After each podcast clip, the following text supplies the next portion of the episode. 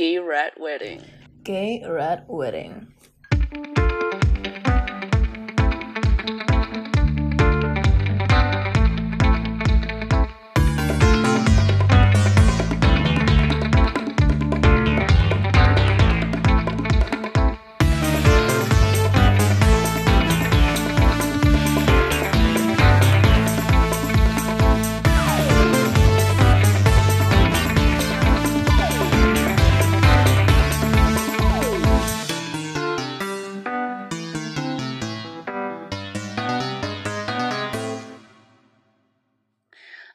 Hola, bienvenidos a Torta Animadas, el podcast en el que un par de tortas se ponen a hablar de animación y más dibujitos animados. Toda esa cosa.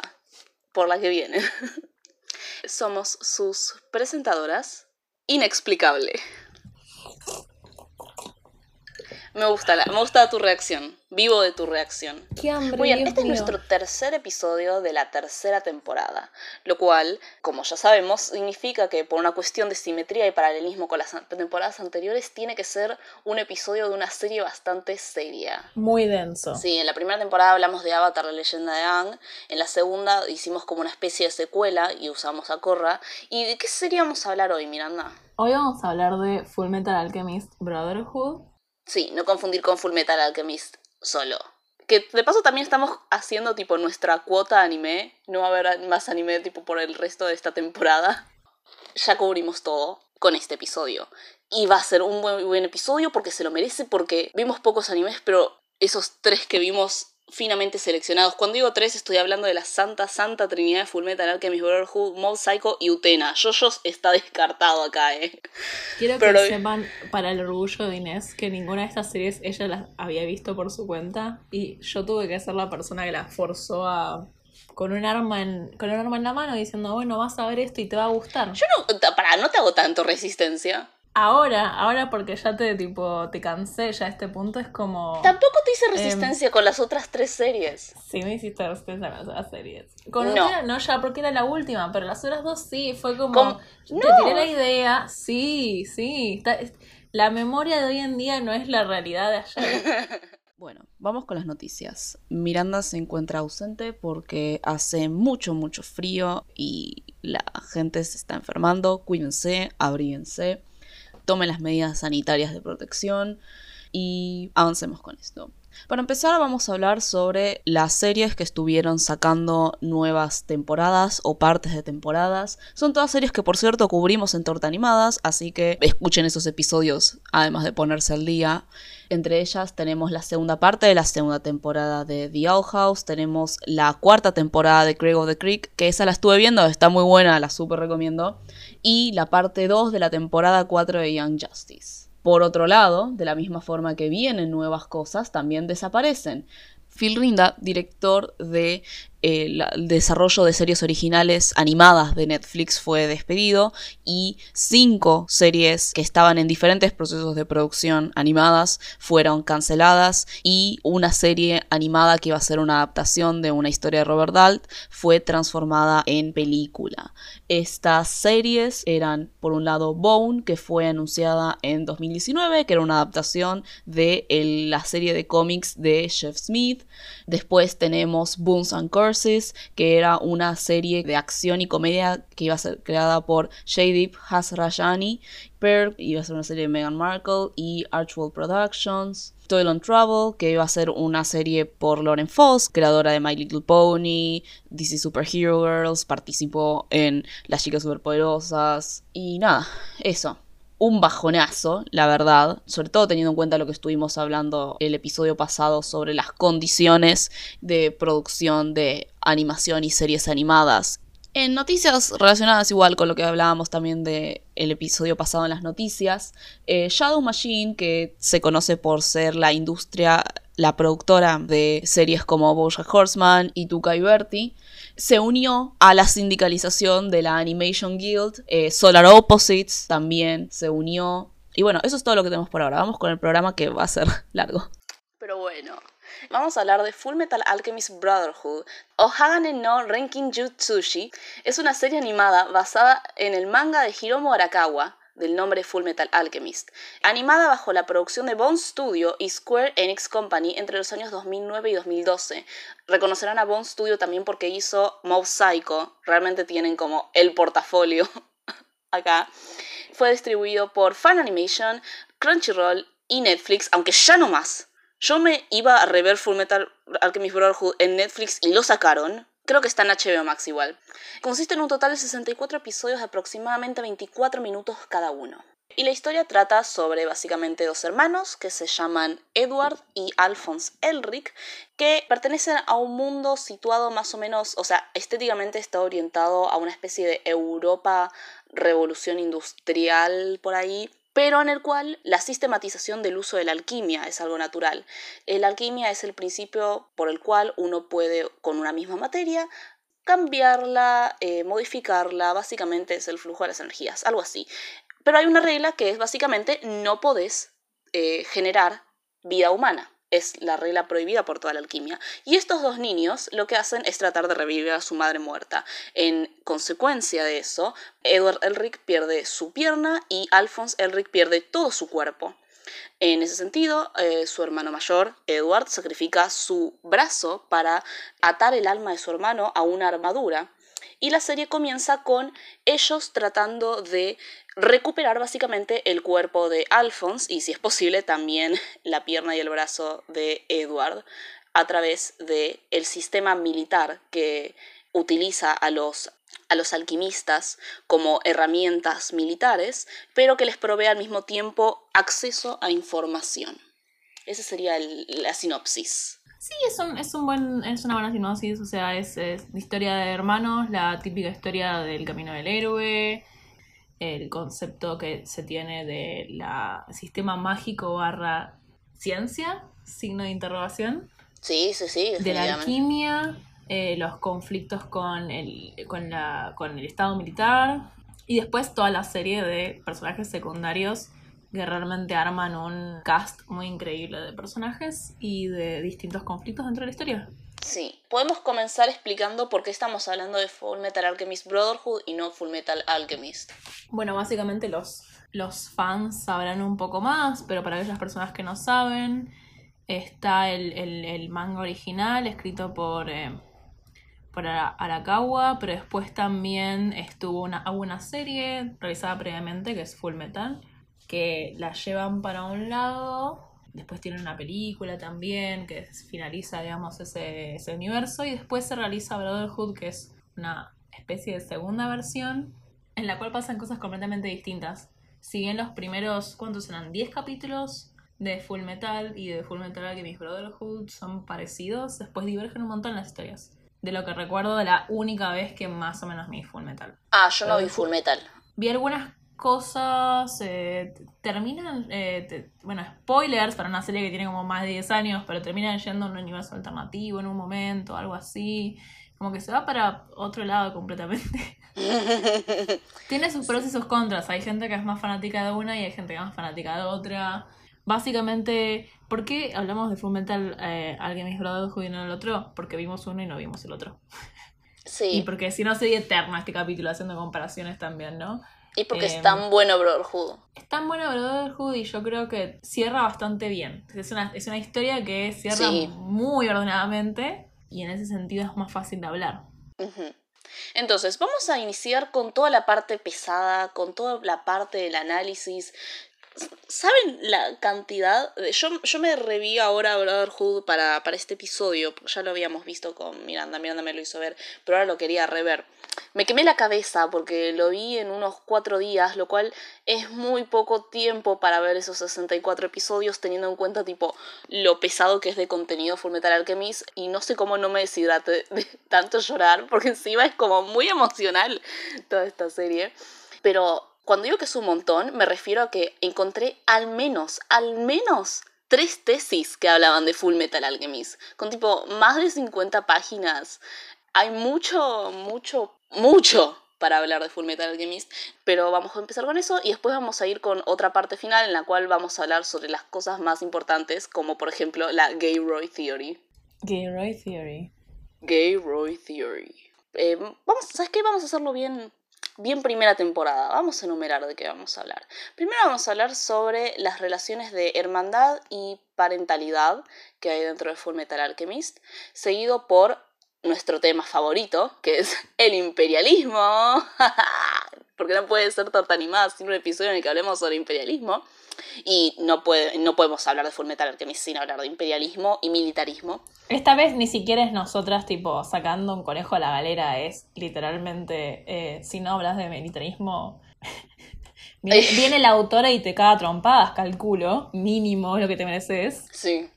Eh, después vamos a hablar sobre una de las tesis que encontré que hablaba sobre la representación de la discapacidad y los discursos sobre capacitismo, tipo reales, pero cómo se proyecta en Fullmetal Alchemist, que me pareció bastante interesante. Y cerrando la parte pesada, la cereza del postre, la temática en la cual gira el intercambio equivalente de Fullmetal Alchemist, que es la idea de la ciencia y la religión. Para nada son, son temas eh, rápidos de sacarnos encima, ¿no? No va a ser muy largo este capítulo, seguro va a ser corto. Yo, quisiera ah. decir que tal vez eh, los temas del imperialismo y de, la, y de la discapacidad y de la religión son temáticas eh, muy importantes dentro de la serie, pero subyacente a todo eso. Eh, y la razón por la cual también funciona mucho como una historia que se basa mucho en mitología es también el enfoque en que hace tipo de las relaciones digamos de parentesco entre los personajes sin hacer una. No, mentira, iba a decir sin hacer una tesis clara, pero para mí, tipo, es, es, tan importante el hecho dentro de la serie que sí es un poco claro que habla sobre paternidad, la ausencia de, o, o la idea de, tipo, tal vez el, no sé, el héroe padre que desaparece, pero tiene una misión, pero también eso afecta claramente a sus, a sus hijos, eh, la hermandad, siendo la relación principal dentro de, dentro de la serie y también hermandades, eh, eh, digamos, paralelas en personajes menores que no son menos importantes. Y también, bueno, el tema de... El arque... Hay mucho uso del arquetipo, tipo, no sé, la madre, por ejemplo, como ese símbolo perdido. Y también un montón de otras cosas, ¿no? Como por ejemplo. Como por ejemplo, vos no. Perdón, vos no querías hablar nada de esto, solo lo voy a tener que hablar yo, ¿no? sobre simbolismos. Es más que simbolismos, es más el hecho de que, tipo, bueno, el, el, la pérdida de la, de la madre de los Elric es como la primera herida dentro de la serie, digamos. Y también un poco el, el, el acto motivante de todo lo demás. Si no se hubiera muerto, estoy bastante segura que debe existir un AU escrito de qué hubiera pasado si no se hubiera muerto la, la madre de los Elric. Pero en cierto punto tenía que pasar. Todos se morían. ¿Sabes lo que pasaba? Todos se morían. Es verdad, es verdad. Spoiler. Porque ¿sabes qué pasa? Y eso es lo muy interesante de Full Metal Alchemist, porque sí, hablamos, eh, ya estamos anticipando para la gente que no lo vio, sobre el militarismo y sobre el imperialismo y sobre la violencia estatal y el uso, de, y el uso del Estado y la corrupción y bla, bla, bla, bla. Pero todo esto, todo esto empieza por una sinopsis, por un argumento muchísimo más clásico shonen, muchísimo más fantasía, que es la idea de una historia de hermanos que por su uso de la alquimia, tratan de revivir a su madre. Es una historia bastante personal y tiene toda su emocionalidad, no es, no es carente de, su emoción, porque todo eso te llega, está muy bien hecho para construir empatía. Y sin embargo, 50 episodios después, incluso antes, incluso antes, tipo, incluso 8 episodios después, pero ya para los 50 episodios evolucionó en todo un comentario político, histórico y social sobre el avance de la humanidad moderna, que es tipo...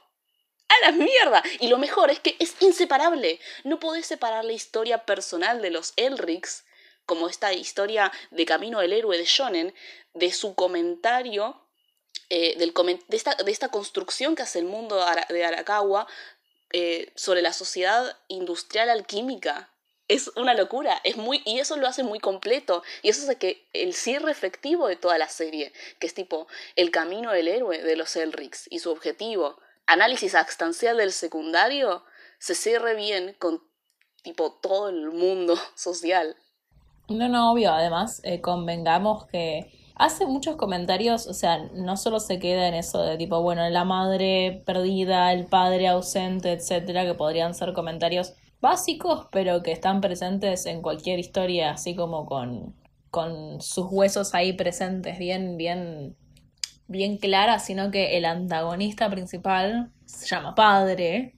Ya es la segunda serie que estamos haciendo esta temporada con un antagonista llamado Padre. Algo, algo tiene para decir esta temporada. No quiero, no quiero spoilear las, conversaciones que puede haber después entre gente que nos escucha, pero bueno, eh, y digamos la, la construcción de esos paralelismos entre bueno, la madre perdida de los Elric, pero la, la, madre efectiva que tienen, no, no, es realmente su madre, pero ocupa un rol en cierto punto también de, de cuidadora, que es la abuela, Pinako, y Sumi, la, la digamos, eh, entre, eh, maestra más que entrenadora, que encima ella tiene una historia dentro de, de, de, su propia eh, su propio personaje de maternidad perdida y después, bueno, nada, el paralelismo que tienen, tipo, la hermandad de los, de los Elric con la hermandad implicada de, las, eh, de los pecados. Y también la relación entre uh, padre e hijos de los pecados y padre, digamos, ¿no? Todo sin mencionar además todo el tema de Jaime y tipo eh, la duplicidad. No, no, no, no, realmente no, no lo pensé tanto, pero sí hay como tipo un espejo y la dualidad es, digamos, lo que lo que yo digo es tipo, eh, ¿cómo se llama el tipo que había analizado eh, eh, las relaciones de parentesco? Eh. Levistro. No estaba obsesionado con la dualidad. Alguien le, se murió en 2009. Podría haber visto los primeros capítulos de Full Metal Alchemist. Sí. Levistro podría haber visto los primeros capítulos de Full Metal Alchemist. Podría, efectivamente. Y lo podríamos tener acá. F que no está, pero bueno. Lo que digo es como, eh, a lo que iba en realidad, es como la serie está llena de dualidades, por eso constantemente siempre ponen el uno y el todo, que vamos a hablar después. Eso, como las relaciones duales entre lo que es la relación de padre, madre, hijos, hermandad entre los Elric y también después por otro lado el padre y los pecados, pero también habla sobre distintos tipos de relaciones, así como de familia en cierto punto. A ver, es un anime, después de todo, obviamente va a haber Found Family. Pero la, no sé, hay un millón de réplicas minis distintas, divergentes de, de lo que serían esas relaciones de paternidad, de hermandad, etcétera, en la serie. Y las explora, las explora muy bien en muchas formas diversas. Porque algo que pasa mucho, me pasó las dos veces viendo Full Metal Alchemist, vos como espectador ves más que los personajes, ¿no? Y a veces, y la mayor parte de las historias no están tan complejamente entramadas como Full Metal Alchemist, son mucho más... Eh, y no estoy diciendo que tenés que tener un gran IQ para entender Full Metal Alchemist, lo digo, a mí me costó a veces darme cuenta, claro, eh, estos personajes no se conocen entre sí, pero como están intercambiando todo el tiempo las historias y como, se, y como todo el tiempo se están cruzando diferentes personajes que vos ya conocías y se cruzan con otros personajes y se introducen por primera vez y bla bla bla bla bla bla, eso a veces es un poquito pesado seguirle el ritmo. No tenés que tener un gran IQ, pero sí tenés que andar prestando un poquito de atención porque después estás como, che, para, ¿cómo que no sabían esto? o ¿cómo que sabían esto? Y eso permite, lado positivo, que es lo que vos decís, explorar un montón, mucho los personajes y mucho las relaciones que tienen. Y entre eso, cómo se van haciendo diferentes construcciones. Entonces tenés, por ejemplo, a los hermanos Armstrongs, pero también tenés tipo todo lo que es Hughes y su familia, pero también tenés todo lo que es Winry y la familia de Hughes, y tenés todo lo que es Winry con los Elric, es como... Tucker con su hija. Eh, tenés a Izumi Curtis que también se... es como... todo, todo es cada personaje es uno y es parte de un todo. La puta madre. Yo pierdo a veces la cuenta, por ejemplo, qué personajes ya conocen a Doctor, al Doctor Marco, ¿entendés? Porque es tipo, ni siquiera es que son los personajes principales, es que los secundarios tienen sus propios momentos con otros secundarios. Porque, por porque la tesis de eh, y eso es que tenés que eh, hacer una gran organización, una comuna para hacer la revolución. Por ende, todos los personajes tienen conocer.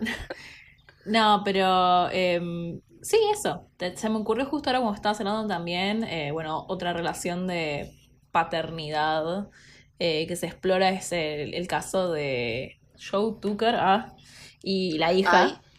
Boluda, ¿sabes qué? Me, me, me flasheó enfrente de los ojos justo antes de que lo dijeras, tipo, oh no, ya sé de qué va a hablar. También es una historia. Es, es, es, que en realidad lo que es genial de, de, de, de FMAV, FMAV, Full Metal Alchemist Sign at Birth, es em, que, em, que usa la misma historia para hablar de varios temas. O sea, que, que es cuando tenés una muy buena Full Metal es muy bueno usando historias muy, muy básicas, porque realmente si uno las Le, Sí. le saca sus particularidades, Sí, sí, son historias muy, muy básicas que ya vimos mil veces, pero aplicadas, no sé, al mismo tiempo a dos temas, hablando de los, los límites éticos de la ciencia con la situación económica de un tipo que, que al mismo tiempo está eh, perseguido porque quiere prestigio y etcétera, etcétera, con la situación de paternidad llevada a una tragedia, que es el, cuando hacen el híbrido entre Oh, you know,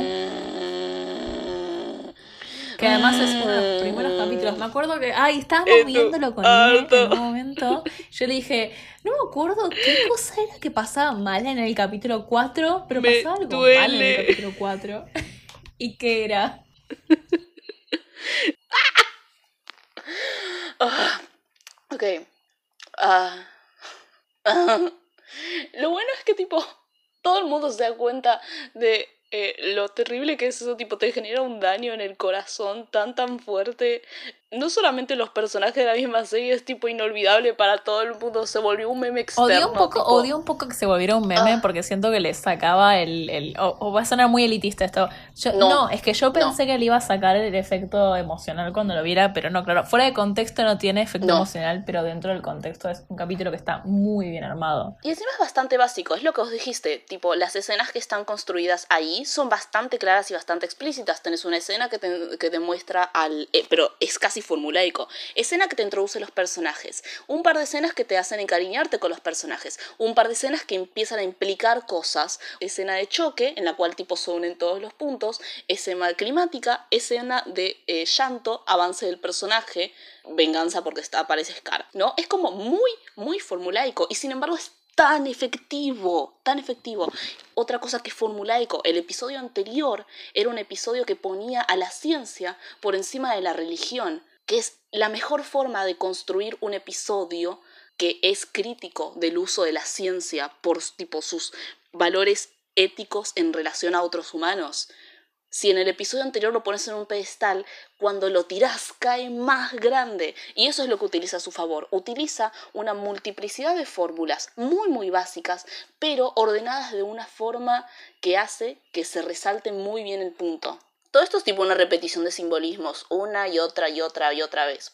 Pero bueno, esta es una de las cosas, por ejemplo, en cómo se relaciona el plot inicial, que es la búsqueda de los Elrics por una piedra filosofal que les permita ignorar. La piedra filosofal no lo mencionamos, es este principio básico de la alquimia en el cual básicamente podés romper con la ley principal de la alquimia, que es el intercambio equivalente, y ellos consideran que con obtener esta piedra pueden obtener sus cuerpos de vuelta, porque no tienen que devolver nada a cambio. Y eso, la, búsqueda de la piedra filosofal que los lleva a esta ciudad religiosa en la cual tipo destruyen con, eh, con datos y lógica y, y después los datos y la lógica los destruyen a ellos porque eso no les quita el hecho de que son humanos. Y vamos avanzando a la idea del militarismo. ¿Por qué? Porque aparece el primer antagonista, que es Scar, que tenía razón. Aparece en el, el primer capítulo que aparece, yo, yo, ya estaba la primera vez que lo vi.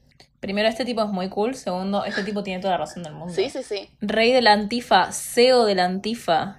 Sí, sí. No, no, Scar tiene razón. Y bueno, una de las aparece como principal antagonista al principio porque lo que quiere es matar a los alquimistas del Estado. Habíamos mencionado anteriormente que la alquimia era un poder que fue institucionalizado. ¿Qué significa esto? Eh, y también habíamos mencionado que Edward, que es un adolescente, se había convertido en parte de lo que son esta corporación militar estos, esta arma del Estado, que son los, eh, los, alquimistas, son regulados por el Estado como básicamente armas militares humanas, con la promesa de que podía obtener información, ¿no? Porque los militares, los milicos tienen acceso a información y él necesitaba información sobre la piedra filosofal, ¿no? Entonces tenemos ya desde el inicio esta relación medio rara, esta cosa que une la historia de los Elrics con el entramado social y político de el mundo en el que viven, ¿no? Ya desde el principio se establece igual. Estos alquimistas del Estado se los llama todo el tiempo perros de los milicos, ¿no? Porque son armas, son eh, escoria en ese sentido. Y no es pobrecitos, pobres explotados. Ellos hacen atrocidades todo el tiempo por, los, por tipo la Armada, por el Comando Central. Es, es un estado militar, por cierto, es un estado tipo plena revolución, a ver, está basado en la revolución industrial, pero también está militarmente siempre expandiéndose. No olvidemos que el líder del país se llama Führer. Señor. Y, a ver, el lugar este se llama Mestris y son tipo todos blancos, rubios con ojos celestes. De hecho, tipo, ya vamos a hablar de ahora, ahora, ahora, ahora mismo vamos a hablar de la, de la militarización. Y entre eso está el subplot de la guerra del exterminio de Ishval, del cual era el pueblo en el cual pertenecía Scar, que tenía razón. Y te muestran todo el tiempo esta escena de los milicos que invaden Ishval, y es una imagen casi sin color, y solamente la cara de los milicos de Amestris, de vuelta, casi sin color, excepto los ojos celeste brillando, y te da un miedo, te da un miedo, que es como, a la mierda. Pero sí, vamos a explicar un poco esto del conflicto de Ishval, ¿no? Que es básicamente cómo se empieza a introducir la idea del contexto militar en el cual se ubica Amestris y que va a ser relevante para eh, la historia. Ishval era un pueblo que fue anexado por este Estado militar nacional que se estaba expandiendo, que es Amestris, en el cual, como suele pasar cuando anexas un pueblo que no, no, no, no quiere, no quiere ser anexado, genera eventualmente disconformidad. Esta disconformidad terminó escalando a una guerra civil que terminó escalando a un exterminio y básicamente terminó con el genocidio y la casi extinción del pueblo de Ishval por parte de la gente de Amestris porque utilizaron a los alquimistas como armas, ¿no? Esto se conoce a lo largo de toda la historia como la guerra de exterminio de Ishval. Convengamos que además encima, eh, si no estoy equivocada, o sea, la alquimia no es que no es posible para los otros, porque de hecho todos los, eh, los humanos tienen la capacidad de hacer alquimia, pero en particular encima eh, está, hay todo un conflicto además, no desde Amestris, sino desde que también plantea la serie para hablar de religión, una religión distinta dentro de Ishbal y que dentro de su religión justamente no está permitido eh, usar la alquimia, más allá de que después Scarla termina usando. Entonces hay todo un conflicto porque además no solo implican que obviamente hay un pueblo que está mucho más preparado militarmente para combatir al otro, por lo cual no es una guerra de iguales, sino que además encima hay una traba, digamos, que claramente no se va a, superar incluso si pudieran o tuvieran más armas o tuvieran más eh, gente capaz de hacer alquimia, que es que está la, digamos, el, el, tema de la religión también presente. Que además le agrega después otro conflicto a la historia de Scar, bueno, muy copado, muy interesante. Pero lo que sí, por ejemplo, eh, por digamos cómo está diseñado el lugar con elementos bastante reconocidos, no, siempre es una serie que juega mucho con lo básico, porque lo básico es lo más fácil para escribir una historia y para hacerlo lo más, no quiero decir universal, pero sí más reconocible y, cayendo mucho en arquetipos y imágenes que ya conocemos, a Mestris con eh, personajes casi todos rubios, con ojos celestes Ishbal, un pueblo, eh, digamos, que está racializado, con eh, los ojos característicos esos rojos, y en particular el lugar está, em, eh, es un lugar desértico, que de hecho a mí me pasó cuando vi la serie, y no debo haber sido la única, que pensé que estaba hablando sobre, en cierto punto, las guerras dentro de lo que sería la zona de Medio Oriente, pero de hecho la serie se adelantó por un par de meses a la, digamos, la invasión de Afganistán. Entonces es como, mm, ah, son temáticas que son cosas que pasan siempre.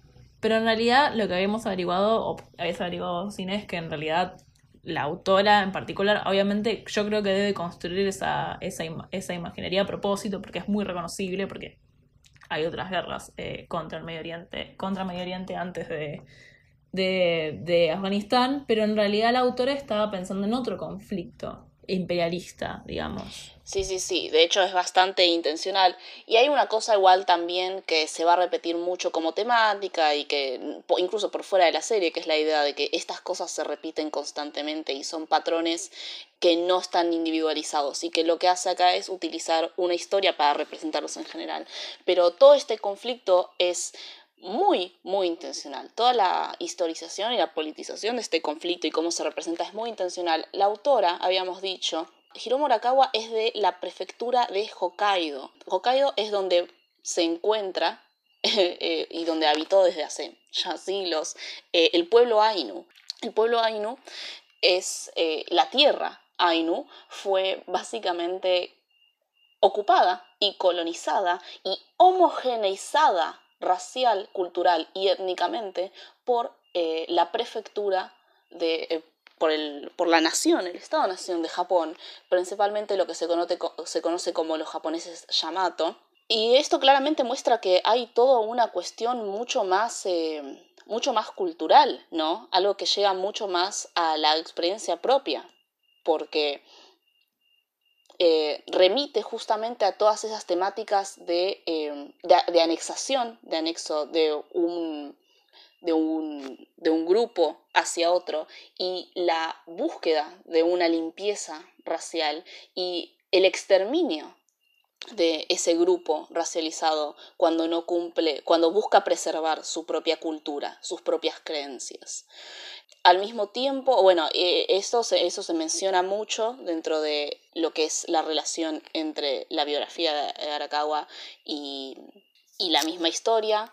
También vos habías averiguado sobre cómo Arakawa inserta dentro de la historia eh, sus opiniones políticas sobre qué hacer con eh, los huérfanos. Sí, sí.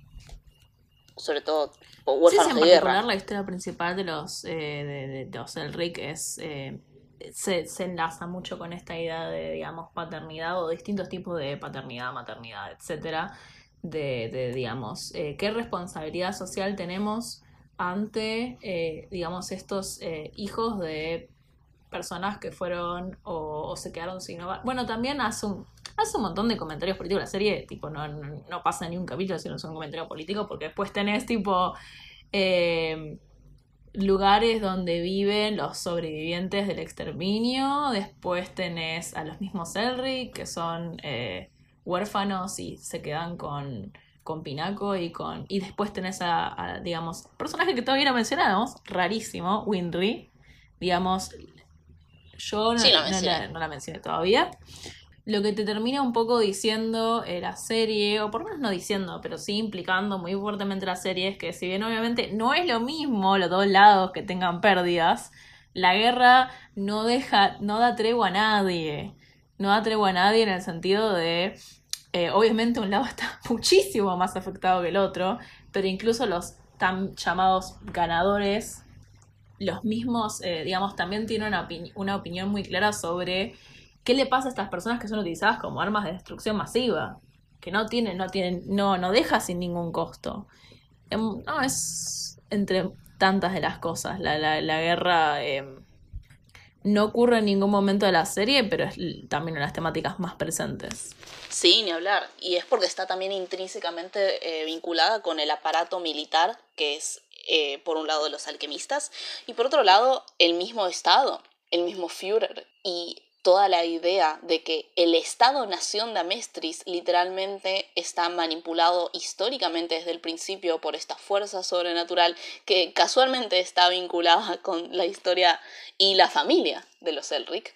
Pero también obviamente, bueno, algo que pasamos no sé cuántos minutos ya sin mencionar, obviamente gran spoiler, eh, no es ninguna casualidad que se ocurran estas matanzas, obviamente se utiliza, la, digamos, sobre todo el exterminio de Isbal, que es una de las cosas más importantes dentro de la serie, eh, se utiliza para hablar del comentario político en sí, pero la misma serie, con el, el background mágico que tiene de, digamos, la alquimia, y como ya mencionamos antes, el concepto de la piedra filosofal, la piedra filosofal en sí es, no es un tabú, pero es, está ahí arriba con el tabú, con las cosas más horribles que puedes hacer dentro de esta ciencia barra magia, porque para poder crear una, una, una piedra filosofal que justamente viole las leyes de la alquimia, del, intercambio equivalente, no, tiene, no es que no tiene costo, el costo es que tenés que matar gente, básicamente, tenés que hacer sacrificio humano. Y ese sacrificio humano amplificado por lo que sería millones de personas y probablemente es, digamos, el, punto más álgido del conflicto dentro de toda la serie, que es padre justamente creando distintas eh, catástrofes, incluyendo el exterminio dentro de Ishbal, para poder alimentar un gran círculo de alquimia por el cual conseguir un poder increíble por el gran, la gran cantidad de sacrificio humano. Entonces, obviamente no te dice, esto es una metáfora para el, los estados militares y el imperialismo y cómo, y cómo movilizan una gran cantidad. Ah, pero la constante revolución de los modos de producción. No te dice en ningún momento, esto es una metáfora para el capitalismo, imperialismo. En el capitalismo no hay intercambio equivalente. Pero básicamente es eso. O sea, no, no hay. Con magia, sin magia, es lo que quiere decir. Y entonces la, la misma. El mismo exterminio Jval es obviamente. Eh, claramente codificado por un exterminio racialmente, eh, digamos, motivado, por algo son personas de color, es obviamente eh, una forma de la que hablar sobre el militarismo y los estados militares y la expansión y el dominio de un territorio a costa de vidas humanas, pero también es, digamos, eh, darle de comer a la máquina que siempre necesita más sacrificios. Eso es lo interesante, es la idea de ver el, la guerra del exterminio de ver todos, todos los eventos que suceden en Fullmetal Alchemist, los levantamientos de Lior por la religión, todo el sistema de los alquimistas del Estado, todo, no es por una cuestión de bondad o maldad humana, no es por una cuestión de factores individuales, es por una cuestión de que son necesarias para el avance de un sistema por encima de todos estos humanos, por encima de todos los humanos individuales. Es más, eh, detalle, que no me acuerdo en qué parte lo decía, pero en un momento te da a entender que el mismo padre, que es metáfora para un montón de cosas, no debe ni siquiera registrar tipo a quién mata y a quién no. Le es indiferente, es, son recursos, son recursos para hacer de su máquina de, de, poder, básicamente. Y por eso también, más allá de que la maldad es constantemente evocada y la ética es constantemente evocada dentro de la serie, esa maquinaria suprema que todo lo quiere devorar, ni siquiera tiene, eh, digamos, una o sea, tiene una, tiene una justificación de un montón de otros aspectos, pero al final del día es solo quiere ser alimentada y solo quiere tener ese poder, básicamente. Es el, mismo sistema necesita comer para sobrevivir. Sí, sí, sí, sí. sí. De hecho, es, el, es, la, es la idea por la cual eh, termina empezando la relación entre el Johaim, el, el padre de... ¿Cómo le decís? ¿Cómo le decís? Jaime. Pero boluda, decir como se dice en la serie. Como se dice en, los, en la serie. Vos te burlaste, yo lo dije igual como lo decían en la serie. ¿Por qué decís Hohenheim? Hohenheim. Yo sé que son todos alemanes, pero tampoco para decirle Hohenheim. No, digo em, German Boy. No, digo German Boy. no hagas con la transmutación humana para terminar, la misma serie presenta a Padre como un parásito. Al final del día es todo lo que es el sistema un parásito que no necesita. Perdón, yo me sigo riendo. Pequeño niño alemán. Pequeño niño alemán, no hagas un trato con el diablo. Digo, con un, con un espíritu inmortal. Digo, con el capitalismo. Ah, el espíritu del capitalismo. Bueno, para ir haciendo una, una suave, suave transición, una cosa que podemos hablar sobre la guerra de Ishbal es esta relación que, en la cual se proyecta con la idea de la violencia y con la idea de la discapacidad, lo cual nos lleva a hablar de este ensayo que me crucé hecho por esta mina que se llama Julie Sandler, que hizo en 2013, que se llama Discapacidad y Biopolíticas en Full Metal Alchemist Brotherhood, que está bastante interesante porque yo, por ejemplo, no sé realmente mucho a nada sobre la teoría, las discusiones, los estudios sobre discapacidad. Entonces, por más de que sea bastante general, es bastante corto, son 13 páginas y esté vinculado mayormente a cómo se explora dentro de una serie, el ensayo está bastante bueno porque introduce un montón de posturas sobre eh, las discusiones actuales sobre la idea de capacidad y discapacidad y transhumanismo, que está muy bueno para alguien que no sabe sobre el tema y lo vamos a linkear en la descripción. Pero vamos a hacer un pequeño resumen de lo que dice en relación a Fullmetal Alchemist, eh, donde habla sobre cómo en Fullmetal Alchemist la discapacidad no se presenta como una tragedia necesariamente, sino como el resultado material de la violencia, ¿no? Cuando hablamos de discapacidad, entre, entre comillas, ¿no? Uno podría hablar sobre, bueno, el protagonista Edward Elric no tiene un brazo y no tiene una pierna porque la sacrificó. Alphonse Elric ni siquiera tiene un cuerpo, su alma está atada a una armadura. Y sin embargo, Edward y Alphonse viven en una sociedad en la cual la idea de la prótesis del reemplazo de partes del cuerpo por partes del cuerpo igualmente funcionales y mecanizadas es algo completamente naturalizado porque es correspondiente a lo que es el sistema. Por ende, no es visto muchas veces y no es tratado como lo que en el mundo nuestro, en el mundo real, se entiende como discapacidad por una cuestión de trato social o de trato político. Sin embargo, Está esta idea en la cual se tiende a caer de la discapacidad como una tragedia personal, mientras que en Fullmetal Alchemist, si bien aparece ciertas veces la idea de pérdida, porque estas pérdidas de brazos usualmente se dieron por una especie de sacrificio, ¿no?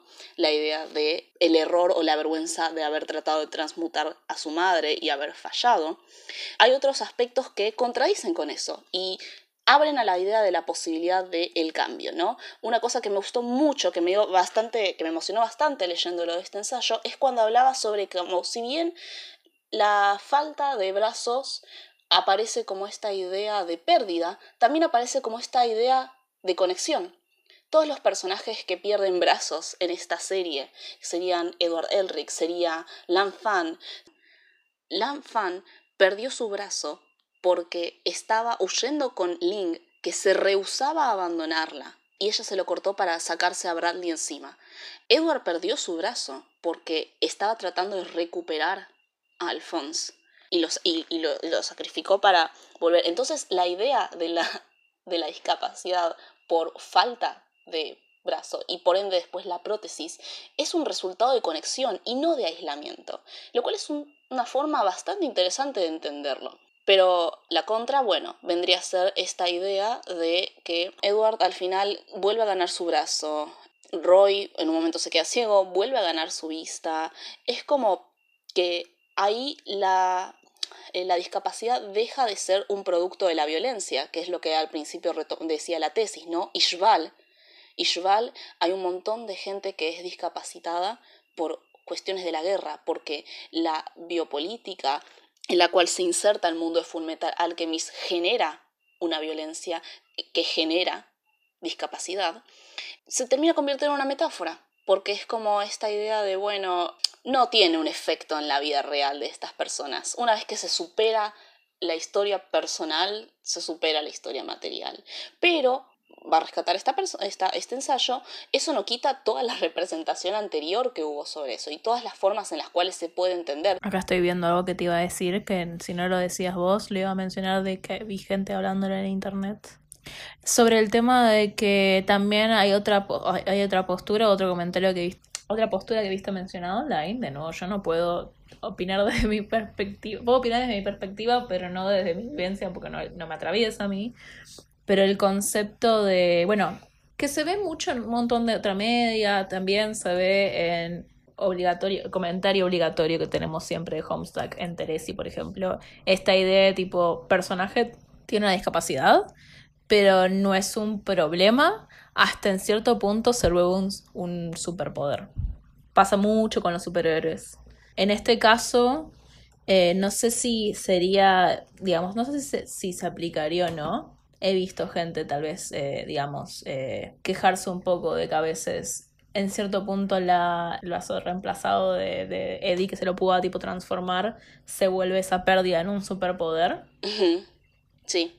Pero en cierto punto como evitando hablar de los, eh, digamos, la vivencia real de, de la discapacidad, que en la vida real no es, algo, no es ni algo bueno ni algo malo, tiene cosas, como todo, tiene cosas buenas y tiene cosas malas.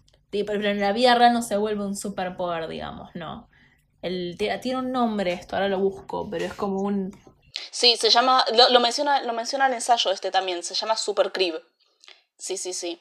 Pero, no, sí, por eso, lo que muestra es que hay mucha ambivalencia. También hay cosas, por ejemplo, que este ensayo critica sobre la forma en la cual se presenta la discapacidad. Porque la tesis principal que va a tirar este texto, que me parece muy interesante, es que lo que muestra Fullmetal Alchemist es que la discapacidad es el resultado de la violencia y no la tragedia. Y esta violencia es el resultado de una biopolítica que sucede dentro de la militarización del Estado. Entonces, lo que muestra acá es que eh, Familia, la guerra, mi factoría. la biopolítica del Estado, genera discapacidad. También hay una cosa que empieza a hablar sobre Alphonse y la crítica al ideal del transhumanismo como el, eh, como el hombre súper robotizado, que me parece excelente. Vamos a tirar, tipo, voy a tirar ese, ese, ese ensayo. Ah, lástima que no está traducido. Ay, ¿en qué sentido? Me, me, me puedo llegar a imaginar por dónde iba, pero ¿cómo articula, digamos, la falta de cuerpo durante casi toda la serie de Alphonse con el transhumanismo? Bueno, este ensayo cita mucho, mucho el, el transhumanismo de Haraway, pero lo que dice es que hay una corriente por parte de los estudios de discapacidad y también una corriente por parte de los estudios sobre el transhumanismo y la idea del cyborg, que básicamente plantea que el hombre perfecto también habla sobre esta idea masculina, ¿no? Por eso digo hombre y no humano.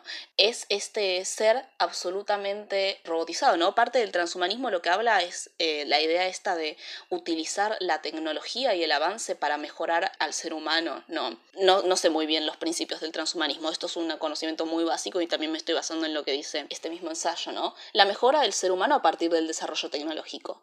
En ese sentido, hay una corriente que plantea que básicamente un hombre automatizado, pero no en un sentido tipo robot, robot, sino en un sentido mejorado completamente en todas sus aptitudes físicas, es el ser su, es tipo el, la mejor forma de ser. Y esa es la forma en la cual se presenta Alphonse. No, no necesita comer, no necesita dormir, no se cansa nunca, tiene un cuerpo que prácticamente puede vivir para siempre si se realiza de la forma completa. Es si el quiere, él- si quiere estudiar tipo, o investigar, puede hacerlo sin parar porque literalmente no necesita consumir recursos él. Desde el punto de vista de esta teoría del transhumanismo y de la teoría del, del, eh, del hombre cyborg, es el arquetipo de la perfección. Y sin embargo, y sin embargo, Alphonse y su incapacidad, por ejemplo, poder sentir calor y querer recuperar su cuerpo, muestra los límites de esa propia teoría.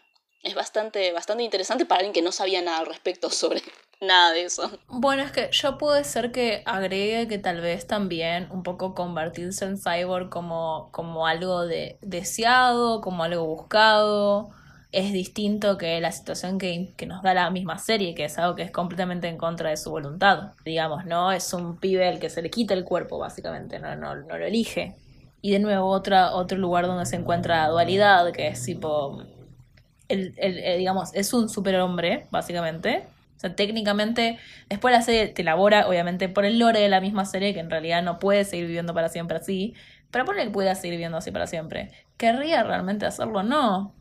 A mí me encanta este detalle, que tenga el, el, el anotador con, Sí. con todos los ítems de cosas que quiere probar cuando vuelva a tener su cuerpo. Es muy bueno. Pero bueno. La serie mucho, habla mucho, mucho sobre el cuerpo. Lo cual es muy interesante porque, de nuevo, es una serie muy concentrada en, en, en, digamos, un sistema mágico en el cual necesitas saber, sobre todo, pensar más que en el cuerpo. O sea, por eso hay muchos diferentes tipos de cuerpo que realizan la alquimia. No tenés que tener un- una capacidad corporal específica para hacerlo. Muchos tipos diferentes de gente pueden hacerlo a diferentes tipos de alquimia. Pero sin embargo, el cuerpo atraviesa también un montón la serie. Sí. Em, El cuerpo y la humanidad. Y eso, y eso voy a usar para cerrar este ensayo y pasar al siguiente tema, ¿no? Porque este ensayo dice algo muy muy importante que una de las filosofías centrales en las cuales aparece en, en combate es la idea de la biopolítica del Estado y la resistencia de ese Estado por parte de la filosofía de los mismos Elric y cómo esto se relaciona con los estudios de discapacidad. Los hermanos Elric tienen este principio básico de todo protagonista de shonen, que es básicamente no hay que matar. Todo humano vale. Lo interesante acá es qué es lo que consideramos humano, que eso es algo que se pone en discusión constantemente en toda la serie y que está vinculado con los estudios de discapacidad, porque justamente muchas veces a la gente con discapacidad se las va a tratar de subhumanos y se pone incluso en duda el valor de su propia vida, la preservación de su propia vida. Y acá, eh, varias veces en la serie se toma como, bueno, las quimeras pueden seguir siendo humanas. En la segunda parte de la serie aparece que sí. En la primera parte Dejar que Nina siga viviendo es visto como una forma de tortura. ¿Por qué? pregunta este ensayo, ¿no? ¿Por qué se piensa que porque ya no puede vivir como Nina, su vida, su alma, su humanidad vale menos? Y Ed y Al no lo toman de esa forma. Ellos lamentan la muerte de Nina, por más de que sea una quimera, porque la idea de humanidad que interpretan Ed y Al sobrepasa la idea de humanos dispensables para la política violenta, la biopolítica, el poder biopolítico del Estado de Amestris. Y la humanidad no encuentra solamente sus formas dentro de el cuerpo humano que maneja el Estado militar, lo cual es muy interesante.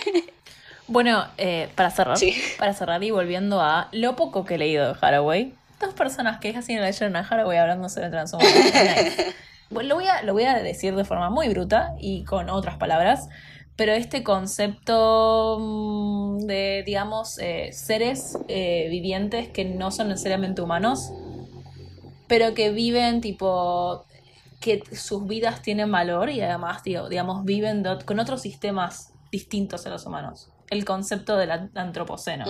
Y de hecho, no, no, sé si habrá leído algo eh, la autora cuando creó esta serie, pero lo atraviesa un montón, como decís vos, con el hecho de que las quimeras también son consideradas como vidas que importan, no son humanos, pero también importan, y hasta la misma redención de ciertos de los pecados, que son ¡Ah! efectivamente también, ¡Ah! en cierto punto, ¡Ah! cyborg. La redención de Grid, ¿cómo dirías Grid? Avaricia. La Ay, no me gusta decir la avaricia, le voy a decir grido. grido. La, redención de grido. ¿Grido? ¿Helados grido? Demuestra esa como obtención de humanidad por fuera de la humanidad o de, digamos, de, concebir que otros tipos de seres vivientes valen a pesar de que no sean humanos. Igual yo todavía voy a argumentar que para los Elric sí consideran que las quimeras son humanas. Ellos consideran que las piedras filosofales que tienen las almas humanas son humanos y por eso se rehusan a usarlas una vez que se enteran de eso. Porque no hay nada, según la alquimia, porque de vuelta, ahora vamos a eso, no hay nada que pueda equiparar a una vida humana. Y por ende, no hay nada que justifique el uso de una piedra filosofal. Excepto esa gran, gran escena donde Hohenheim habla sobre cómo él habló con todas las almas dentro de su cuerpo yo me largué a llorar, me había recontra re olvidado de eso. Fue como, ¡a la puta madre! Pensaron en todo. Hohenheim es una piedra filosofal contra su propia voluntad. Eso significa que tiene un montón de almas que fueron sacrificadas, gente que él conocía, sacrificadas para que él pudiese obtener algo que nunca quiso, que es la inmortalidad. Y utilizó esa inmortalidad, esa incapacidad de morir, para hablar con cada una de las más de 400 almas que tenía dentro de sí mismo, que siempre se las muestran a todas estas almas, todo este conjunto de almas sufriendo, porque arrematase el alma del cuerpo, y él habló con todas y se comunicó con todas, y todas se organizaron para salvar a la humanidad. My 400 F y M have unionized. Qué grande el gremio de almas dentro del cuerpo de Es excelente me pareció muy, muy, muy emocional, lo cual nos lleva a nuestro siguiente tema, que es, nada, la proyección de la humanidad, ¿no? Que es un tema central dentro de Full Metal Alchemist. En ese sentido, la idea de humanidad es muy interesante porque se va a oponer a otro concepto que es la idea de Dios, también conocido como la verdad, también conocido como todo, también conocido como uno, también conocido como vos. Y eso nos lleva al principio mismo de la alquimia, que es básicamente en donde se centra toda la historia. Y algo que me fascina, que es cómo Fullmetal Alchemist explora la idea de la ciencia y sobre todo su relación con la religión, ya sea con otros humanos o con el mismo concepto de la verdad, del conocimiento, del todo y el uno y el vos y el Dios. Es muy bueno porque si bien es podría ser tranquilamente considerado un sistema mágico la alquimia, la utiliza como excusa para hablar de ciencia. En cierto punto la alquimia es considerada una ciencia porque se hablan de, digamos, límites eh, éticos que tiene esa ciencia. No se puede hacer cualquier cosa, no puedes hacer sacrificios humanos. O sea, eso es un límite ético que algunas personas pueden cruzar y otras no. El, la búsqueda de conocimiento en sí incluso no está exentado de, traer consecuencias malas. Porque, por ejemplo, eh, Marco es una persona que claramente se arrepiente de lo que descubrió. Sin embargo, es la clásica historia de el científico que, entre comillas, buscaba la verdad, no tenía esos límites éticos presentes o no sabía que lo que estaba buscando iba a romper ciertos límites éticos y trae algo a conocimiento que claramente le, le parece moralmente incorrecto. Pero también es gracioso porque al mismo tiempo que claramente la alquimia se toma como una ciencia, ¿qué es lo que te encontrás en los límites de esa ciencia? El, paso más alto dentro de esa ciencia. Un dios, entre muchas comillas. La verdad. La verdad. Y es muy interesante, tipo, que por ejemplo la verdad, si bien obviamente tipo no te lo muestran de la forma más vaga posible, tenés por ejemplo una variación que es que cada puerta, cuando una persona se encuentra con Dios, porque realizó justamente el tabú de la alquimia, se encuentra con su puerta, que es como la, una, representación gráfica de, del poder de alquimia que posee esa persona. Por eso cuando, spoiler, Ed se queda sin la habilidad para hacer alquimia, su puerta está vacía. Pero cada una es diferente, entonces al mismo tiempo es como una representación de... No podríamos decir del alma, porque claramente la serie no implica que se queda sin alma, pero en cierto punto, y tal vez se puede conectar con la idea de discapacidad como pérdida, todo el enfrentamiento que tiene Ed con Dios justamente le, le, le, hace que él tenga que vivir el resto de su vida sin hacer unas cosas las que era pródigo, que era tipo la alquimia. Y sin embargo, nada, sigue viviendo y está feliz incluso. En ese punto, perdón por volver al tema que estamos hablando antes, pero ahí hay, sin ser explícito visualmente como es con las otras cosas, tal vez un, mira, tu vida cambió para siempre y no va a ser igual que antes y tal vez no tenés esta capacidad cosa que, podías hacer antes, pero sin embargo puedes seguir. Seguir viviendo y ser feliz. Sí, es que Claramente. Esa es, la, conclusión, última vez que menciono esto, de ese ensayo. El ensayo dice, por más de que tenga tipo problemas en esta, en esta cosa donde tipo Roy vuelve a tener su vista y Ed vuelve a tener su brazo, no es una trascendencia por encima de todo. Es más, Fullmetal Alchemist rechaza la idea de la trascendencia, la idea de volver a lo de antes. ¿No? Que es lo que suele pasar con muchas narrativas que utilizan la discapacidad como un argumento o como un arco de personaje y una vez que se soluciona se vuelve a la normalidad. Fullmetal Alchemist argumenta la necesidad de el obstáculo, la necesidad de la equivocación para realmente poder aprender. Y eso es realmente eh, lo, lo que son esas puertas para mí bastante significativo, sobre todo cuando aparece en su momento el homúnculos porque algo muy interesante es que Fullmetal Alchemist, si bien uno claramente puede asignar esta, esta cosa para la cual nos programaron desde que nacimos en esta, en, esta, en esta sociedad mediatizada, que es asignar que algo es bueno o malo, ¿no? Uno puede ver Fullmetal Alchemist y estar como, bueno, este es bueno, este es malo, este es malo, este es bueno, y a medida que va avanzando la serie te empieza a poner un poquito en, una situación incómoda, porque no puedes estar toda la serie diciendo esto es malo, esto es bueno, esto es malo, esto es bueno, esto es esto es bueno, porque va a tirar grises, y va a tirar grises, y va a tirar grises. Y vos vas a estar gran parte de la serie diciendo, sí, claramente, el peor villano de todos es el enano en el, en el frasco, el homúnculos y al final, al final, el homúnculo dice, yo lo único que quería era saber todo. ¿Qué problema hay con eso? Y uno lo piensa y dice, che, para, pero tipo, esa no es la idea que uno tiene de alguien que es malo. Pero el problema con homúnculos era, y eso lo, lo va a decir la misma serie, es que él no aprendió nada. Él no, él quería trascender sin sacrificar. Él quería esquivar a toda costa el intercambio equivalente que implica la experiencia humana de tener que hacer, sacrificar, equivocarte, aprender, crecer. lo que decías antes sobre qué hay detrás de Dios, por eso yo a veces también insisto en llamarlo igual la verdad, porque está esta idea en las discusiones sobre la ética y la filosofía de la ciencia, esta idea de la ciencia busca la verdad. ¿Y qué pasa si la verdad es Dios? ¿Y qué pasa si lo que Dios tiene para mostrarte es la verdad? Es una forma en la cual para mí Fullmetal Alchemist eh, me encanta cómo toma el tema, porque tampoco te está diciendo ciencia y religión son la misma cosa. te muestra como mil cosas al mismo tiempo y vos estás como, wow, todas estas cosas están relacionadas y algunas se contradicen, pero están tipo puestas de una forma en la cual todo está vinculado. Es muy bueno. Sí, además, yo no, no es ninguna coincidencia que el sistema mágico que podría ser magia y podría ser ciencia sea alquimia alquimia que está tipo... Em, es curioso porque la serie tipo, digamos, en lo que es estético del world building, toma mucho de la época de la revolución industrial. Es hasta, podría decir, medio adyacente al steampunk. Sí.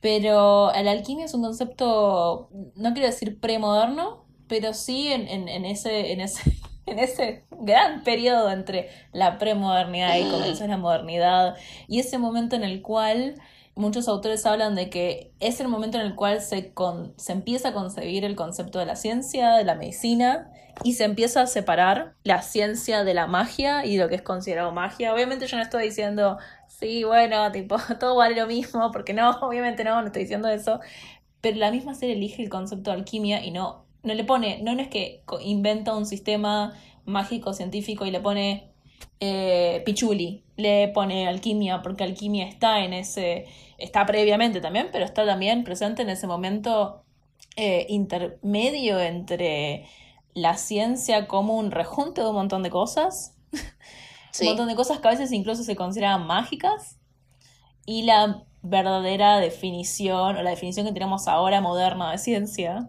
eh, y no es ninguna cosa, ninguna, ninguna casualidad. Yo no creo que la serie quiera decir son lo mismo. No, es em, que, ¿sabes cuál es la definición que utiliza la serie de alquimia? La, la, la, definición que utiliza la serie de alquimia es la idea de observar el fluir de las cosas y cómo están conectadas, de componerlas y reconstruirlas. Y es interesante tomar eso con cómo Arakawa utiliza la existencia de la alquimia, tipo el concepto de la alquimia previo a su propia historia, no lo inventó, y genera este diálogo entre ciencia y religión donde no es una oposición y no es una mezcolanza ciega, vos tenés que observar en la misma serie cómo interactúan estos conceptos, cómo se decomponen y cómo se reconstruyen en la misma serie. Ya. Ya. todo vuelve a lo mismo. Todo es todo y todo es uno y es Dios y soy yo y sos vos y es la verdad. Wow. Wow. wow. Eh, Amo Full Metal Alchemist. Full Metal Alchemist. Full Metal Alchemist. sí, es eso, lo que dijiste. La misma serie en esa filosofía del, del fluir y de tipo ver cómo se van recomponiendo los mismos elementos, te lo, lo, lo, aplica incluso al mismo funcionamiento de la estructura de la serie. Ah, hermoso. Full Metal Alchemist es como un buen asado. ¿Qué pecado te estás sintiendo vos hoy? ¿Estás medio glotona? Para comerte toda la serie en cuatro días. Esa es, esa esa es tu. Esa es tu forma de pasar a hablar sobre los homúnculi. No mencionamos en ningún momento los homúnculi, o bueno, los, los pecados, lo cual es una tragedia. Porque Hablemos de ellos ahora. Porque también están cargados de simbolismo. Están en ese, yo creo que podría uno tal vez hacer un análisis muy básico y decir tipo, bueno, sí, son, eh, digamos, la representación arquetípica de... Eh, no todos igual, ¿eh? Porque hay algo para decir de Envy que no es realmente la representación arquetípica de la envidia. No. Eh, pero digamos, sí, sí, em, digamos, Gula está representado de una forma, digamos, bastante predecible y bastante arquetípica. Lo mismo, lujuria. lujuria ya después te vas alejando de esas representaciones tal vez más arquetípicas que igual tienen algo para decir más, además de tipo lujuria, mina tetona y tipo eh, gula. Yo creo que gula es un poco el más básico. Si bien el capítulo en el cual exploran el concepto de quedarse, que hay un mundo dentro de gula, es genuinamente uno de mis capítulos favoritos. Pero después tachar las representaciones de greed, de, de ira, eh, orgullo, pereza y, mm, Envidia, ya está, ya Y envidia son, son, son menos, tal vez menos eh, predecibles, pero sin embargo tienen una construcción muy interesante, cada uno de ellos. Yo personalmente, igual es muy predecible que me gusten estos tres personajes porque son para mí los, mm, los que mejor manejan su propio simbolismo, que son envidia, envy, pride, que es orgullo, y greed, que es avaricia. Es como. ahí era obvio, ahí era obvio que te iba a gustar. Es, sí, amo Pride. Un, niño con muchos poderes. Oh, amo Pride. Eh, eh, la, la, idea de los contrastes, ¿no? Ah, excelente. Es muy, muy bueno. Y bueno, cada una de sus muertes son terriblemente dramáticas. Yo aún si no me acordaba algunas cosas ahora mientras lo revía, tenía muy muy en la mente la muerte de Envy porque simplemente me destruye. ¿Qué te puedo decir? Soy una persona simple. Una serie habla sobre tipo este sentimiento complicado de no termina ser amor. Es raro, es un sentimiento complicado sobre el ser humano y estoy como wow Sí. Es que hay, un, hay una cosa muy interesante que es que no se cruzan tanto dentro de la serie Nvidia y Envy, Nvidia y Grid. Eh, ah, avaricia, pero sin embargo son, son, son dualidades, son, son, iguales. dos caras de la misma moneda. Son iguales. Ay Dios, me hizo mierda, me hace mierda Grid, me hace mierda, me hizo mierda. Aparte, hablando de dos, dos caras de la misma moneda, que, que mm, ay, Dios mío, no, bueno, yo lo que quería. estuve bastante profesional hasta ahora, pero a vos, vos dijiste eso con, con Envy, yo voy a decir que creen un personaje que eh, es eh, la avaricia y que su avaricia sea tener absolutamente todo y ese todo después terminan siendo relaciones humanas Ah, todo lo que él siempre quiso era amigos, amigos. encima, perdón, a mí me encanta el concepto de, no, de dualidad en una misma persona, es muy bueno. Sí. Ahora estamos compartiendo un cuerpo, y tenemos conflictos, pero al mismo tiempo somos amigos. Sí, pero encima me encanta cómo tratan, tipo, toda la idea. ¿Sabes que eh, yo tenía que el personaje de Link era menos serio en la primera Watch? Y en la segunda hora que lo vi, yo estaba como, fa, es bastante más serio de lo que me acordaba. También, tipo, tiene mucho sobre, bueno, un montón de comentarios social sobre la idea del líder y cómo el líder tiene que ser para los otros y se muestra con la acción. Link es tema que no vamos a hablar porque si no este episodio no va a terminar más, pero la serie tiene una cosa o dos para decir sobre tipo qué tipo de organización social y líderes tiene que haber en una sociedad. Sí, tampoco vamos a hablar de Roy Mustang, excepto para hablar sobre cómo es gay. Pero, si querían tipo un comentario sobre todo el arco de Roy para infiltrarse por dentro, dentro del servicio militar para desarmarlo desde adentro, eh, no, vamos a hablar sobre cómo es gay. toda la crítica imperialista ya la hicimos. Pero sí, el personaje de Grid es excelente. Porque es un man que quiere amigos. No hay una gay, eh, gay grid theory porque básicamente está confirmado. Es excelente. Ah, qué bueno. Hay un, hay un bastante, hay un humor bastante gracioso eh, en ese sentido en FMAB, que es bastante, que es como muy fuerte teniendo en cuenta la cantidad de lágrimas que derramas viendo esa serie. Bueno, es que lo que, lo que dijo la misma autora en la entrevista es que quería que fuera mucho más, o sea, realmente tratar todos estos temas súper importantes y fuertes, pero que al final del día fuera entretenimiento. Es, las palabras eran entretenimiento. Y eso significa que también esté cruzado con el humor. Incluso en, en, Bueno, tiene esa cosa del tratamiento de la música que claramente tiene tipos sus, sus eh, temas específicos para cada momento. Cuando se está ocurriendo algún tabú, algún tipo de, de, crimen, lesa humanidad, una musiquita en particular, eh, con así con violines, así bien, bien terrorífica. Sí. Pero después al mismo tiempo tenés cruzado con, con muchas escenas de humor y voy a comentar algo que a mí siempre me importa mucho dentro de una serie es que, que, que, se mantenga el pacing y que no haya dentro de la estructura interna de la serie como latigazos. Y un poco me hace eso. Tiene, tenemos latigazos que igual son mucho más comunes dentro de, por lo que he visto de anime, como que te pongan una escena muy seria y después te la bajen con humor, o al revés.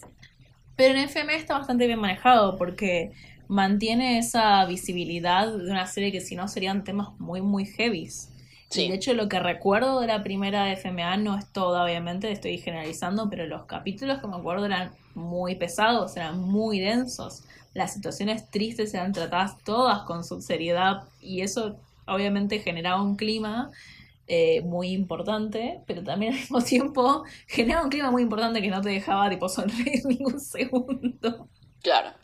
Pero sí es, es un poco como la, la, serie plantea eh, qué personajes de, de, estos que son los homúnculi, cuáles eh, se, se vuelven más humanos a medida que pasa la serie. con las conexiones humanas que hacen con otros personajes, pero al mismo tiempo también te plantea un personaje que jamás se une o se anima a estar de acuerdo con el plan de los humanos, que es Envy, y sin embargo Envy demuestra, demuestra su, su humanidad por fuera de...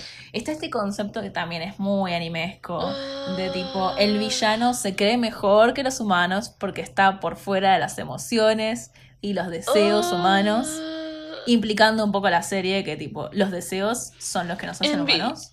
Envy está celoso de los humanos, no.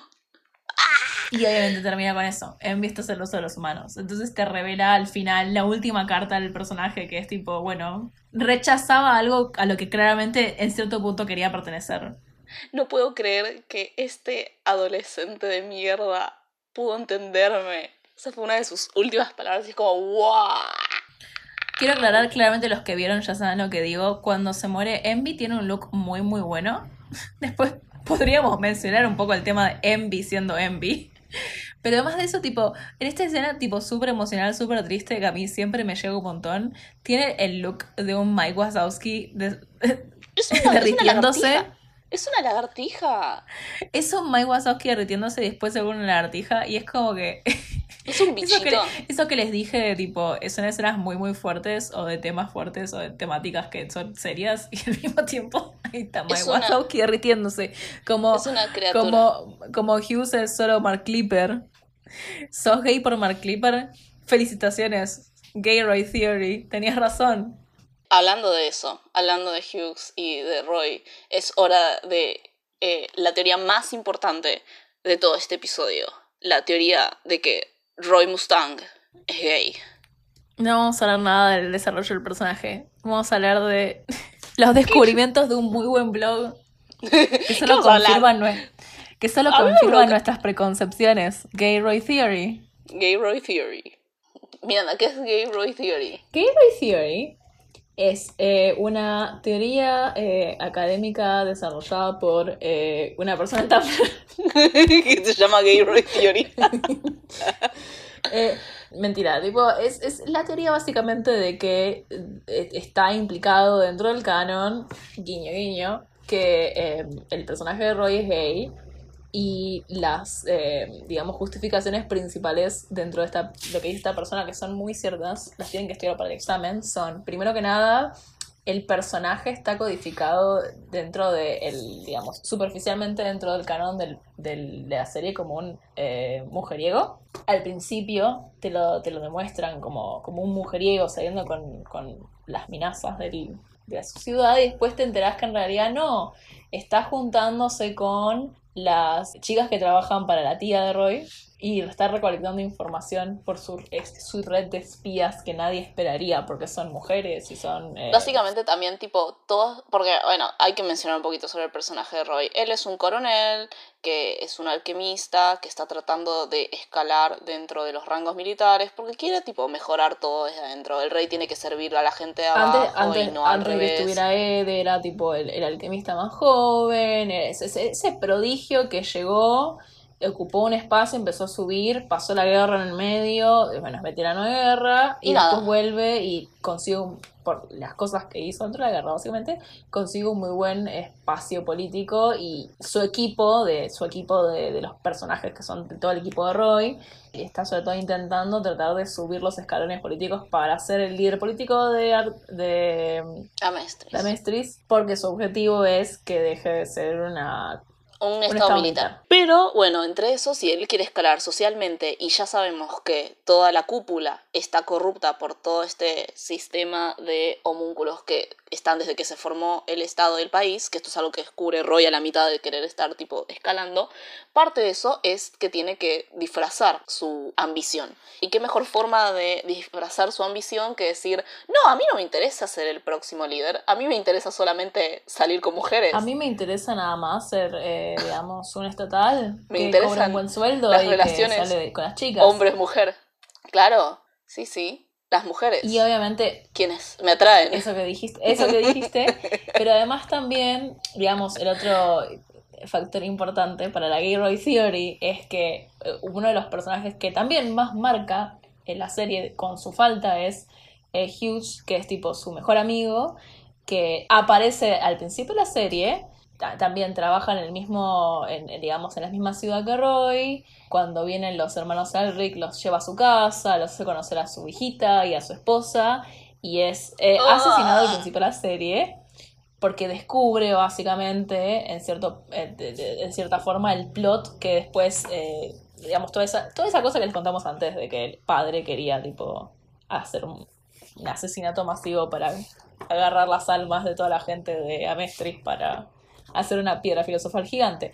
Eh, descubre eso al principio, lo descubren, entonces lo matan, y sin embargo se siente mucho la falta, básicamente Roy implica en varios momentos dentro de la serie, tipo o sea, yo estaba haciendo esto antes porque quería hacer esto, pero también ahora lo estoy haciendo para vengar a mi mejor amigo.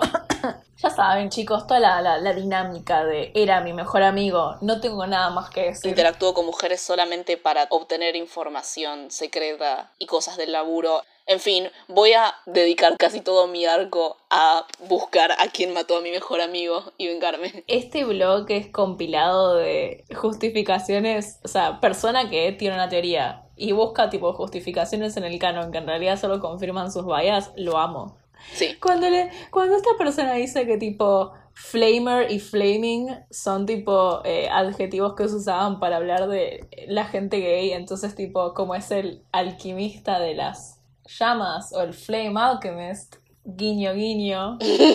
Nada, es muy bueno, es excelente, la verdad es que tipo no sé si lo pensó, pero señora sabe que escribió muy buen personaje enclosetado. Ah, excelente. Gay Roy Theory. Gay Roy Theory. Nos quedaron varias cosas sueltas que no mencionamos. ¿Querés mencionarlas? ¿Querés no mencionarlas? Mencionemos rápido unos personajes que nos gustan. Porque no hablamos de varios personajes. Hay muchos personajes en esta serie. Ya hablamos de los homúnculos, hablamos de los personajes principales. Hablamos un poco sobre otros personajes secundarios. Como por ejemplo, tenemos a Lin, que es el príncipe de Jin, que es el país cruzando el desierto hacia el este. También está Mei, que son muy, muy buenos personajes. Lan Fan, que, habíamos, que ya la mencionamos, que ella perdió su brazo por Ling. Es su guardaespaldas. que es su guardaespaldas, porque él quiere ser el emperador y tiene esta visión también, una vez como Roy, de el líder tiene que servir a sus súbditos y no al revés. Y es un personaje muy gracioso también. Pero también tenemos al personaje de Olivier Armstrong y eh, Alex Louis Armstrong, que Alex Armstrong es muy gracioso y y Olivier Armstrong, es Olivier Ahí está un ensayo que no lo vamos a desarrollar, pero también encontré sobre tipo el, los juegos, de, los distintos juegos de, o presentaciones dentro de la serie acerca de los conceptos de género, en los cuales hablaba, por ejemplo, de bueno, de tipo como el, la representación de la femme fatale con lujuria, Em, la representación muy interesante de que Envy o Envidia, tipo, es un, entre muchas comillas, chabón, con un look muy, muy ambiguo, básicamente, tipo, Envy es Envy. Ah, después presenta también los hermanos Armstrong como, eh, bueno, estos eh, arquetipos que la serie en cierto punto a veces hace chiste con eso, pero al mismo tiempo se lo toma en serio. El concepto de tipo la mujer muy, muy masculina en actitudes y nada, tipo Armstrong siendo tipo un chabón que es obviamente está súper trabado, en cierto punto es medio un arquetipo de chabón y sin embargo es como súper suave y tipo eh, se preocupa muchísimo por los hermanos Elric, los quiere cuidar, es como tipo un... Y es el único de los personajes alquimistas que conocemos que abandonó la guerra de Ishval porque no podía tolerar la tortura. No decimos gay Armstrong Theory porque está básicamente confirmado. Em, sí. ¿Ves, por ejemplo, tipo, yo no quiero decir que, que Olivia es una girl boss, pero, lo es. Pero tiene, tiene un plus de todo de los soldados de, Que esto es lo que tienen que notar escritores. Quieren hacer que la gente banque a Girl Boss, o por lo menos que la tolere mucho más. Hagan la lesbiana. Sí, sí, sí, sí. Quería hablar de más, de más. Bueno, es que Scar lo mencionamos medio por encima, pero no hablamos tanto del personaje. Otro, otro lugar donde encontramos esa, ese concepto de dualidad, de tipo de personalidades opuestas y de hermandad o, digamos otra, otra bifurcación distinta, otro espejo de lo que sería la, la, relación de los Elric, en este caso con Scar y con el hermano, que el hermano se muere en la guerra. Que se sacrifica por Scar. Pues bueno, la relación entre Scar y, May, que básicamente tipo Found Family. Eh, ay, es que se me escapan son la cantidad de personajes que tiene esta serie. Y lo peor es que no puedes decir, tipo, estos personajes secundarios son malos porque nunca son malos. No, no, no, no. Podríamos un poco ir cerrando hablando de quién es la torta. Sí, ok, ok, ok, ya está claro, ya está claro que Oliver Armstrong es lesbiana, esto lo sabemos, pero hay que hablar sobre nuestra propaganda. Hay que hablar de nuestra propaganda. Ya hablamos de Gay Roy Theory, ya le dimos, eh, ya le dimos a los gays. Es una de las lesbianas. Es una de las lesbianas. ¿Por qué? ¿Por qué tenemos este tema? Que es que, y la gente que nos conoce sabrá porque somos insufribles al respecto. Tesis. Edward Elric. Edward, que casi es una ley científica. Edward Elric es una lesbiana. Edward Elric es una lesbiana. Es una lesbiana y es de las lesbianas. Es una lesbiana. O sea, no es una lesbiana, chicos, no les vamos a mentir. No es realmente una lesbiana.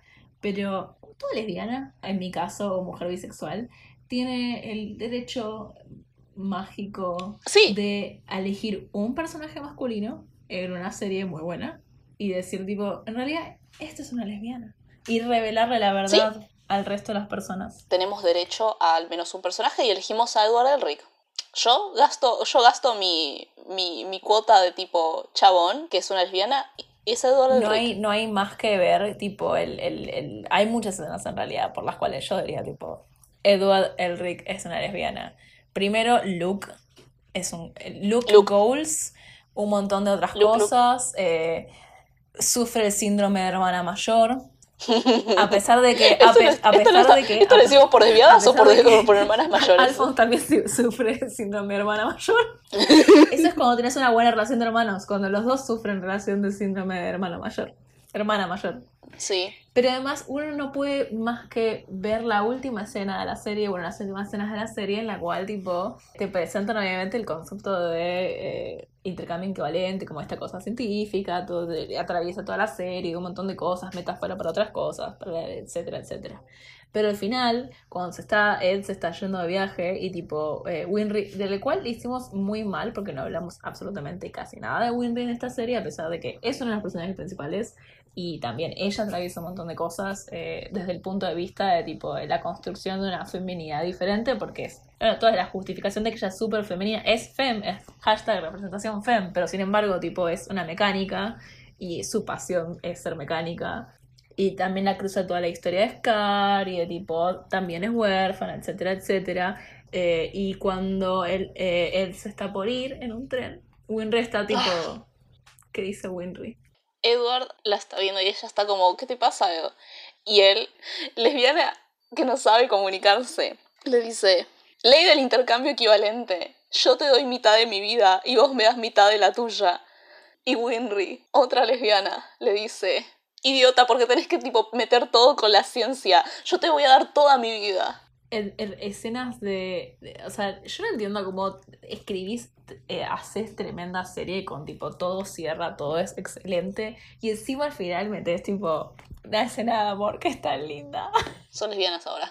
Esto creo, le dio los derechos a las lesbianas, sí. Pero bueno, creo que con eso podemos ir cerrando el episodio. Yo solamente voy a hacer un comentario que es eh, aguante el opening número 4. Ah, bueno, porque esto es un debate. Ah. Porque esto es algo que incluso cuando no estoy viendo, aunque ahora me reví Full Metal Alchemist, pero cada, cada como tres meses pongo en YouTube de vuelta tipo opening 4 de Full Metal Alchemist y una vez al año le mando mirando un mensaje diciendo, che, qué bueno que es el opening 4 de Full Metal Alchemist. Y ahora que lo reví, eh, sigo diciéndolo, es el mejor opening y es No existen dos géneros, existen cinco.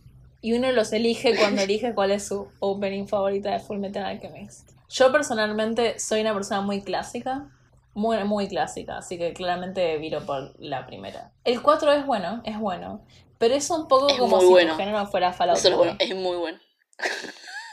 Dai, basta. Mi opening tiene a Olivier. Ya ganamos. Muy bien, eso es todo por hoy. Miranda, este fue un episodio bastante pesado. Tuvimos que usar mucho de nuestro IQ ¿Qué vamos a hacer el próximo episodio? Asumo que algo que nos deje descansar, ¿no? El mes que viene nos reencontramos dentro del frasquito de pepinos para hablar de una serie muy tranquila que no tiene nada que ver sobre ciencia, no tiene nada que ver sobre existencialismo. Es medio, es, medio, es medio indie, no sé si la conocen, se llama Ricky Morty. No nos maten, por favor. por suerte se necesita un IQ muy bajo para poder ver. Y entender Ricky Morty. Si podemos grabarla en el baño, la grabaremos en el baño. Esta es la serie que vamos a grabar en el baño. Efectivamente.